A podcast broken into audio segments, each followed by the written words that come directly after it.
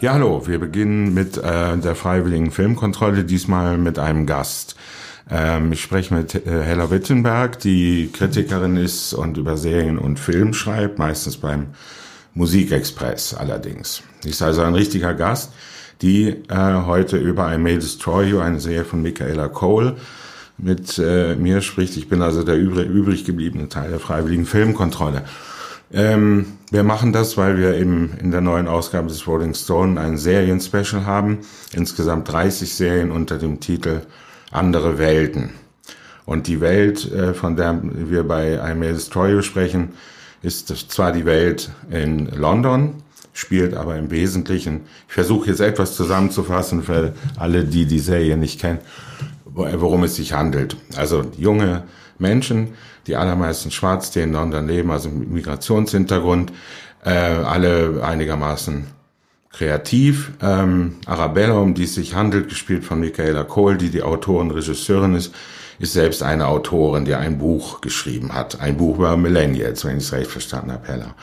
Genau. Das ist ihr erstes Buch, erfolgreich. Ja. Und jetzt muss sie ein zweites Buch schreiben. So. Und wird aber abgelenkt vom Partyleben und von der vibrierenden, vibrierenden Szene. Äh, übrigens auch mit reichlich Drogen, Alkohol und ist äh, sozusagen etwas dysfunktional. Also man merkt das Genialische, aber sie lässt sich, ich habe gerade einen Text von dir gelesen, da schreibst du schön, da, da kommt plötzlich Twitter, sie will den ersten Satz schreiben und dann kommt eine Nachricht auf, auf Twitter oder Instagram oder so und die wird zu einer Feier eingeladen und das äh, wird, wird dann sehr bald entscheidend, aber man merkt es nicht sofort, sondern in Flashbacks sieht man dann oder ähm, in ihren Gedankensplittern, die schemenhaft erscheinen und dann auch dem Zuschauer erscheinen, merkt man, was in jener Nacht, in der sie äh, auch Drogen genommen hat, aber es war wahrscheinlich eine Betäubung in einem Glas, K.O.-Tropfen. Und ähm, sie erinnert sich dann schmerzlich daran in den ersten Episoden, was da eigentlich passiert. Es lebt aber natürlich ihr Leben weiter und es ist ein, man hätte früher gesagt, hedonistisches Leben. Ähm, sympathisch zwar, also die, der Verleger fragt dann oder die besorgten Verleger, auch junge, erfolgreiche Leute, so, was ist denn mit dir? Und, und äh, sie, sie wirkt einigermaßen derangiert. Ich glaube, sie, sie schnieft auch Kokain und dann, dann rinnt, glaube ich, so ein, so ein Blutrinsal äh, aus, der, aus der Nase oder dergleichen. Hm. Und also sie, sie wirkt schon einigermaßen auffällig und natürlich machen die sich nicht nur um sie Sorgen, sondern die machen sich Sorgen um den Entwurf, den sie abliefern soll für das zweite Buch. Jetzt habe ich schon viel gesagt. Ja. Aber äh, bitte ähm, sag, du hast mich auf, aufmerksam gemacht auf die Serie, hast sie vor einer Weile gesehen, sie kommt jetzt bei Sky. Genau, seit ja. dem 19. Oktober läuft sie bei Sky und äh, ja, eigentlich sollte sie sogar bei Netflix laufen, aber da hat sich Michaela Cole dagegen entschieden. Die wollte nämlich nicht ihre Rechte abgeben, was sie bei Netflix hätte machen müssen, so komplett. Aber ähm, ja, der Grund dafür würde ich mal so vermuten, ist doch einfach, das ist eine total persönliche Angelegenheit, die Serie. Ähm, es fühlt sich auch persönlich an. Sie hat auf jeden Fall ihre eigene Geschichte dort verarbeitet in der Serie. Sie selbst äh, wurde mit K.O.-Tropfen äh, so, war dann weggetreten und wurde dann missbraucht, worauf das ja eigentlich so hinausläuft. Ne? Da, ich glaube, das hat mir jetzt noch gar nicht so gesagt. Ähm, aber das ist eben das, was sie so in Erinnerung dann, obwohl das auch gar nicht so Erinnerungen sind, sondern eher, sie hat immer wieder so, so wie so ein Mann in, in, in, sieht sie immer wieder. Und das flackert so auf. Und äh, der ist so über sie gelehnt und sie ist in so einer Klokabine und ähm, ja, dann irgendwann ähm, kommen so diese ganzen Erinnerungsstücke oder diese, diese Bilder zusammen. Und ich, ich glaube, es ist wirklich nur so, dass sie in der Serie mal kurz so ein Ha von sich gibt. Und das ist so ein bisschen, ha, ich glaube, ich wurde vergewaltigt, da ist was passiert. Und dann geht sie auch erst zur Polizei und ähm, nimmt ihre Freunde mit und muss das auch alles erstmal so aufarbeiten. Ja, also ich habe ja. dir auf jeden Fall die Serie empfehlen wollen, weil mhm. ich finde, die ist so krass in der Erzählweise. Am Anfang denkt man ja wirklich einfach nur witzig, irgendwie so eine Partynacht, Hipster sind unterwegs und man, man versteht noch gar nicht, wohin die Reise geht und das wird dann alles so, so direkt gezeigt. Und ich finde es auch nicht vergleichbar mit anderen, Serien, anderen Serien. Ja, es ist viel auf den Straßen gedreht. Ähm, on Location sozusagen, viel mit Handkamera, mit Reißschwenks und, und ähm, hat da deshalb eine unmittelbare Anmutung. Ich habe äh, vorhin davor zurückgeschreckt, die, die Szene überhaupt zu beschreiben. Es ist natürlich tatsächlich so, dass man immer wieder diesen Mann sieht und immer wieder den, die, das eigentlich Eindeutige, also aus, aus der unteren Perspektive ähm, von, von ihr gesehen. Aber sie erinnert sich nicht daran. Sie fragt am nächsten Tag, was war gestern Nacht? Wie bin ich nach Hause gekommen? Wo, wo war ich dann? Wann, bis wann hast du mich begleitet? Das sind äh, Freunde. Aber es kommen natürlich andere Leute dazu, es sind auch schicke Clubs. Und, und dennoch, ähm, äh, man sagt, man sagt ja auch Filmriss und, und das ist hier der Fall. Sie muss also die Vergangenheit oder das unmittelbar Geschehene äh, rekonstruieren und, und das äh, äh, belastet sie so. Es gibt dann äh, die Geschichte einer Freundin, ihrer besten Freundin, mit der sie auch nach Italien fährt, ähm, wo sie einen Italiener kennenlernt, auch da so viel Party und Drogen. Äh, die Freundin ist Schauspielerin, die ist von einiger Bedeutung und dann gibt es Rückblenden in die Kindheit äh, Arabellas an einer Schule und ähm, dort äh, kommt auch eine äh, kommt noch ein weiteres Mädchen, ein, eine äh, weiße Frau, die sie dann kennenlernt in einer ähm, äh, Therapie selbst ähm, Findungs Selbsttherapiegruppe.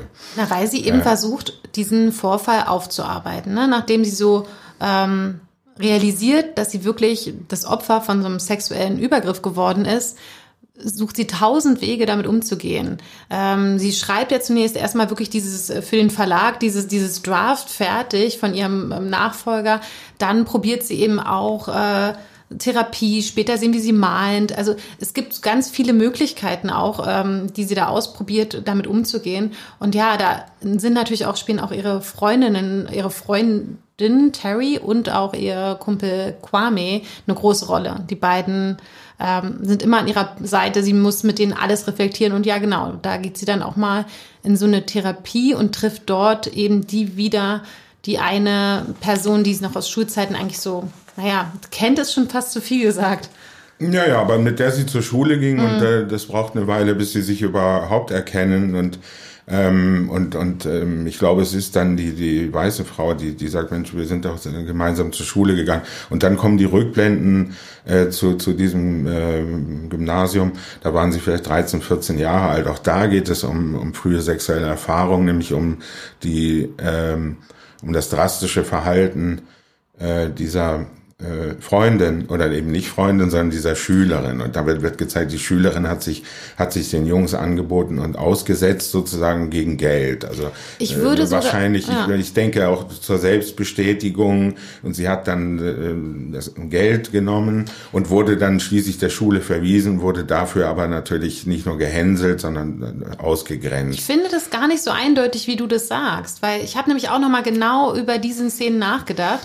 Ähm, da, dass es eben gar nicht so klar ist, will sie am Anfang überhaupt Geld? Sie ist ja auch eigentlich ähm, diese Freundin, die sie dann in der Therapie wieder sieht, ähm, oder die dann zur Freundin wird erst, ähm, die ist auch einfach nur ein sehr verunsicherter, verunsicherter Charakter. Und am Anfang wird eigentlich ja nur so eine Szene gezeigt, dass sie da so mit so einem Typen äh, zugange ist. Und der fängt an, ja, der holt ja dann sein Handy raus und will das filmen. Und ganz offensichtlich ist ihr das unangenehm, ja. woraufhin sie dann eben darüber spricht, na dann bezahl mich doch dafür. Ja. Und dann können wir nochmal drüber reden. Auch dann ist ihr das aber auch nicht so richtig, ähm, fühlt sich nicht wohl dabei, sie wirft dann das Handy von ihm weg. Und das finde ich ja. Ja, so, sie rächt sich, rächt sich dann noch damit. Ja. Ne? aber das ist so nach spannend. Die, nach, dass es mhm. irgendwie dadurch ja auch zeigt, scheinbar ähm, also sie würde ja dann irgendwie ein bisschen zu dieser, ähm, ja, die ist die in der Schule, die mit jedem was anfängt. Da wurde sie ja abgestempelt, auch von äh, Michaela Kurz Charakter Arabella und ihrer Freundin Terry, die wir dann mehr später sehen. Die verurteilen sie ja extrem.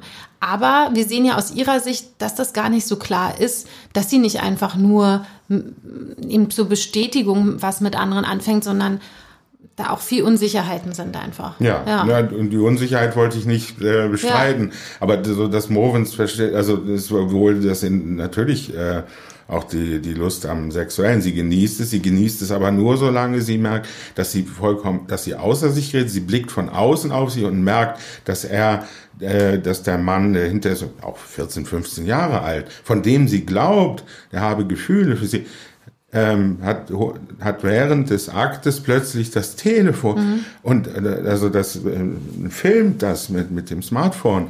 Und, und warum, warum macht er das? Er ist also sozusagen nicht emotional involviert, sondern er will das später Freunden zeigen. Ja. Will es sich selbst vielleicht auch nochmal ansehen, aber er will es Freunden zeigen, er will damit prahlen. Und das merkt sie. Und, und ähm, äh, von dem Moment an ändert sie vollkommen äh, ihr Verhalten und ähm, und will ihn narren und vor allem denunziert sie ihn dann beim Schulleiter. Dann ist er zunächst der Böse, wird zum Schulleiter zitiert und es sind dann die Mädchen, ähm, die äh, sie verraten. Und dann wird sie zum Schulleiter zitiert ja. und ich glaube sogar von der Schule relegiert oder jedenfalls bekommt jedenfalls eine eine Ermahnung. Und das ist aber insofern ein Schlüsselerlebnis, als diese äh, blonde Frau äh, sehr radikal ist. Also in der, in der Selbsterfahrungsgruppe ähm, äh, ist sie auch sehr, äh, sehr entschlossen und, und ähm, militant und äh, unnachgiebig und, und zieht alle, die dort im Stuhlkreis sitzen, hinein. Und das ist ähm, für Arabella ähm, wahrscheinlich ähm, kathartisch und ähm, sie geht dorthin. Aber so, das wird sie, das wird sie nicht heilen, es wird ihr die Erinnerung nicht zurückbringen, es wird ihr die Klarheit nicht bringen. Es gibt auch diese italienische Reise, die sie auch so als eine wie ein, ein mediterranes Abenteuer, aber auch so wie ein Elysium erlebt. Also sie ist sehr verliebt in diesen Italiener, der eigentlich ein Drogenverkäufer ist, bei dem sie Drogen kaufen. Sie ist zugleich auch äh, in ihre Freundin verliebt. Die Freundin wiederum hat aber etwas mit zwei Männern, bei denen dann spät in einer wilden Nacht für, für beide. Und, und später sieht sie, wie die beiden Männer weggehen und da sieht der eine gibt dem anderen Geld und sie klatschen sich ab. Das war, war geplant. Aber nun, es war dennoch genau das, was sie sich erhofft hatte, nur dass die beiden das vorher geplant hatten, wie sie in dem Club mm, ne, gemeinsam, ja. Aber ja, das finde ich eben, äh, das hatte ich noch mal ein Interview mit Michaela Koh dazu gelesen. Ähm, da hatte sie mich auch noch mal diesen Oberthema einfach Konsens angefangen. Und ich finde nämlich, gerade wenn wir darüber reden, merke ich ja schon, die Serie ist wahnsinnig ähm, ausgefranst. Es geht in alle Richtungen. Man kann nicht einfach nur sagen, es geht hier um einen sexuellen Übergriff und um das ähm, Verarbeiten eines Traumas, sondern eben um, um viele verschiedene Charaktere. Und gerade wenn du die Terry ansprichst, die dann mit den zwei Männern schläft, ist die Frage, die dann Michaela Kur eigentlich dem Zuschauenden stellen möchte, hätte sie wirklich zugesagt, äh, diesen Dreier mit denen zu haben, hätte sie von vornherein, also hätten die am Anfang zu ihr gesagt, du, im Club haben wir uns jemanden eigentlich aussuchen wollen, der auf uns hereinfällt, der, wenn wir so tun, als würden wir uns nicht kennen und der, äh, mit der wir dann einfach eigentlich eine Dumme, mit der wir dann Sex haben ja, Und, und was und, ist der Unterschied? Was ist der Unterschied ja, zwischen der Dummen, die, äh, die äh, in dieser Art Sex hat, und der Gescheiten oder irgendeiner Frau, die sich das ge gewünscht hat? Ne? Es ja, aber sie hatte keinen, keinen Raum, um sich das selbst so auszusuchen. Und da damit ist ja eigentlich immer wieder, ähm, das ist ja irgendwie immer wieder das Thema in der Serie. Da, da wird nicht der Raum gelassen, um zu sagen, hm, könnte ich jetzt schon mal ausprobieren, habe ich da Bock drauf oder nicht? Das das ist ja. irgendwie immer und, nicht. Ja, und das ist natürlich auch die Frage, ist dann am Ende äh, dieser wüsten Nacht eine ganz kleine Szene, sie schaut aus dem Fenster, ja. Ich, äh, man versteht es vielleicht zunächst gar nicht, ich habe hab gar nicht drauf geachtet und dann fiel mir, ah, die beiden Männer kannten einander. Hm. Der eine hat sie angesprochen, der andere kam dazu, brachte einen Drink, so, und die Masche wenden sie an. Aber ähm, was ist der Unterschied, dass zu wissen und das nicht zu wissen. Ne? Also die, sie wird ausgenutzt. Es ist, äh, es spiegelt die Situation in der Schule, da dieser Schüler die das blonde Mädchen eigentlich ausnutzt aus sexuellen Gründen. Mhm. Und das ist hier jetzt bei Terry, die vielleicht 25 ist und ähm, die natürlich auch deshalb nach Italien gekommen ist, die sich darüber freut, dass sie jemanden kennengelernt und dann ist da noch ein anderer. So und Na, sie prahlt geht, ja auch später ja. damit. Ja, ich, hab, ich bin so Wohnung. aufregend. Ich hatte mhm. schon mal einen Dreier gehabt. So, das ist ja, ja dann. Ja. also Arabella kommt dann nach, nach Hause, in die auch sehr äh, luxuriöse, äh, ins luxuriöse Apartment, ist glaube ich, auch mit einem Mann und, und dann laufen die da rum und, und, und sie freut sich so darüber. Also da ist eine, eine große Lebenslust und wie das umschlägt von der Lebenslust und ähm, auch dem Begehren und auch ähm, dem, ähm, dem reinen Genuss in den, in den Schrecken, das zeigt eben die Serie, dass es unmerklich ist und dass man das, dass man es nicht planen kann, wenn man in einen Club geht. Sie nehmen auch Drogen, verhalten sich natürlich naturgemäß auffällig. Das ist bei, bei Terry so und es ist dann bei, bei Arabella so, die viel zu viele Drogen nimmt und sich damit natürlich auch ähm, aussetzt oder angreifbar macht, ne, die mhm. dann schließlich zum Apartment torkelt.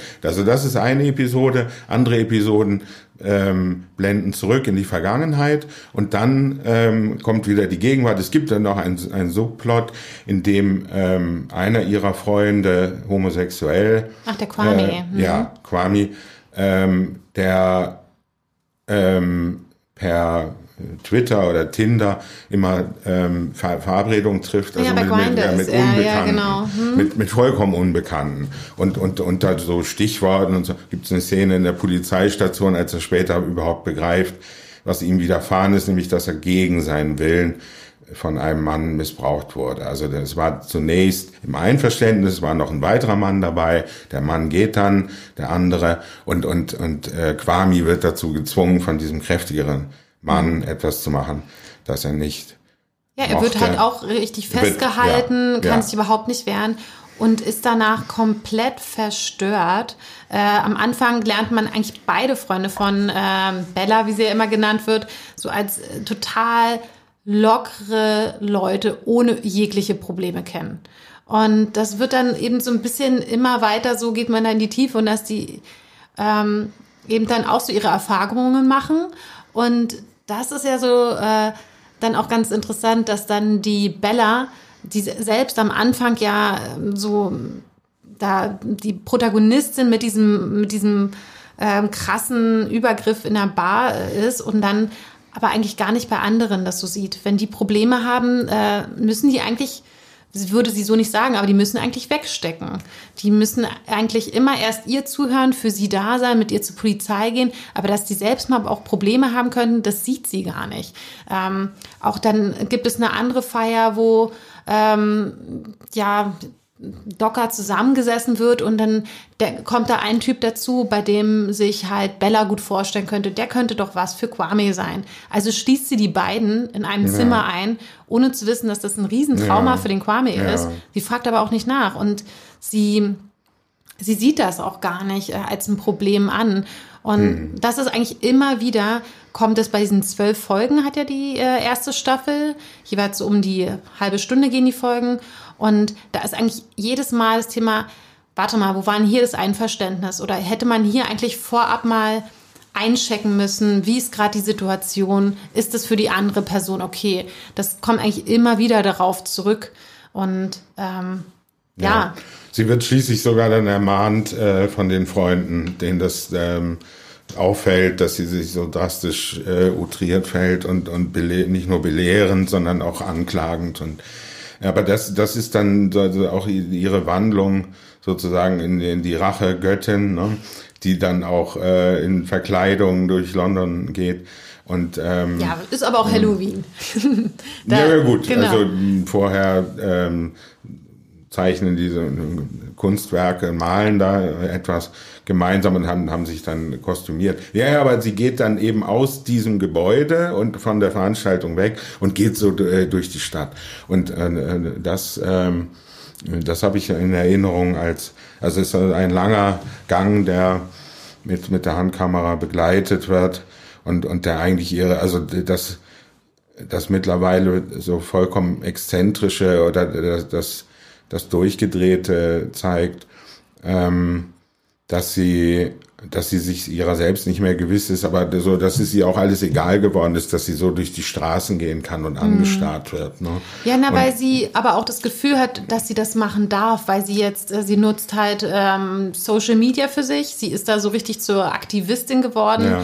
Ähm, wenn, selbst wenn sie ja. irgendwelche offiziellen Termine hat, ähm, holt sie einfach mal so ihr Handy raus und quatscht da rein und hey Leute, hier das äh, passiert mir gerade oder hier ich mal halt jetzt Bilder, weil das hilft ähm, und lasst euch nicht unterkriegen Leute, ja. auch wenn ihr ähm, Opfer von sexueller Gewalt geworden seid.